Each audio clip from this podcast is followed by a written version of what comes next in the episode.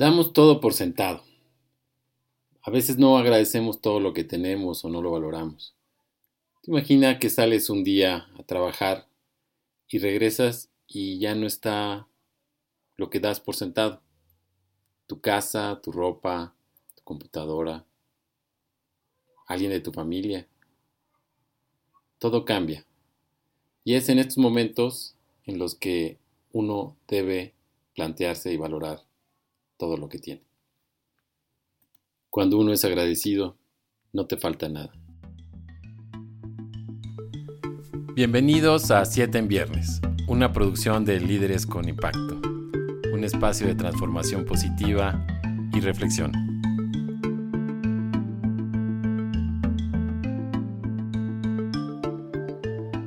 Bien, vamos a hablar de liderazgo en tiempos difíciles. Platicamos de la, de la actitud muchos eh, líderes y jefes cuando las cosas se ponen difíciles toman y controlan la situación. Cuando hay una situación extrema, pensamos en un incendio, pues no es momento de pedir opinión a los demás, ¿verdad?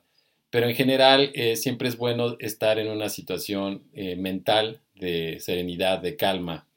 Yo he visto personas que incluso en una presentación o en preparación a una, a una presentación toman la computadora de la gente que les reporta y ellos hacen los cambios y eso no permite el crecimiento de la gente. Entonces, lo primero es estar con calma. Hay mucha información, por otro lado, en esta eh, epidemia que es atípica. Entonces, pues también de tener tanta información, mucha información, son semillas negativas que eventualmente ya no ayudan en mucho. Ver los hechos de una forma objetiva puede ayudar, ¿no? Eh, el segundo punto es ver esto como una gran oportunidad, como una oportunidad de innovar, de hacer las cosas diferentes. Estamos viviendo sin duda tiempos diferentes. Es en la pandemia del 2002 cuando nace Alibaba, la empresa de comercio electrónico más grande del mundo, la más importante en Asia sin duda.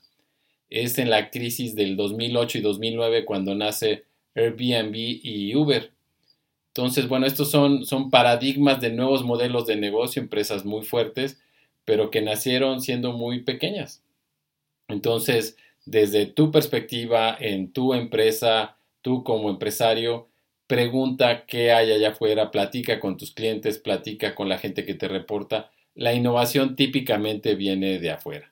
El cerebro también eh, le gusta ahorrar energía y entonces la inercia en la forma en la que hacemos las cosas muchas veces nos lleva precisamente a, falta de innovación. Entonces ahora hay, hay un poquito de tiempo de pensar mejor las cosas y de hacer las cosas también diferente. Eh, yo te diría, eh, ver las cosas en perspectiva también ayuda.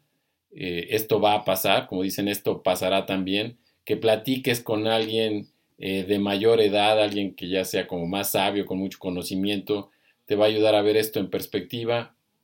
Te platico la historia de una, de una amiga, una compañera de trabajo también, que en el 2017, en el sismo del 19 de septiembre en la Ciudad de México, salió a trabajar y, y, justo se da el sismo y se cae el edificio donde, donde ella vivía.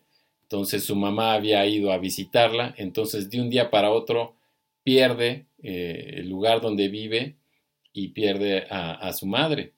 Entonces eh, no tenía ni, ni dónde dormir eh, y, a mí lo que me llamó mucho la atención fue que ella a los dos años presenta un libro, un libro que, me hizo favor de, regalar.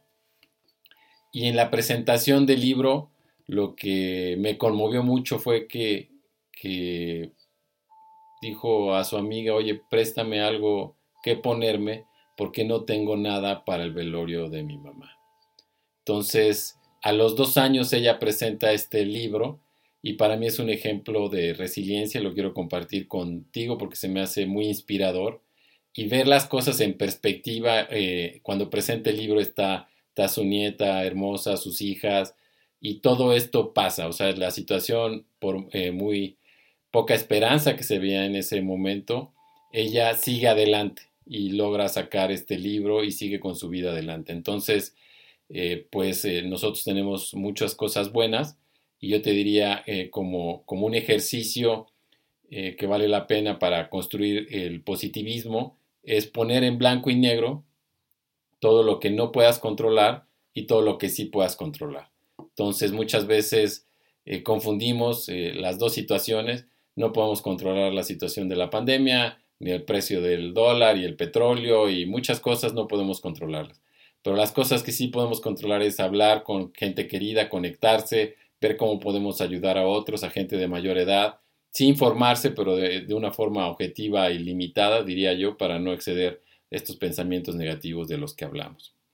Entonces, yo te invito a que tomes acción sobre lo que sí puedas controlar, eh, inspires el cambio, eventualmente esto va a pasar, esto va a pasar también, y quién sabe, a lo mejor el día de mañana de, de, pues de esta cuarentena que estamos viviendo todos, el día de mañana a lo mejor alguno de tus hijos o algún conocido, tu pareja, eh, recuerdan ciertos aspectos, ¿no? A lo mejor tu hijo eh, te dice eh, ya más grande, me acuerdo en esos días que estuviste en casa que me enseñaste a jugar ajedrez o a jugar o que estuvimos juntos, etc. Entonces toma acción y toma algo positivo de todo esto. Recuerda que esto pasará también. La recomendación de esta semana es la película En búsqueda de la felicidad. Actúa Will Smith, es una producción del año del 2006. Es la vida real de Chris Garner. Te va a gustar si no la has visto. Esto fue 7 en viernes, una producción de Líderes con Impacto, música de Francisco Ortiz Casillas. Síguenos en líderesconimpacto.com. Nos vemos en la que sigue.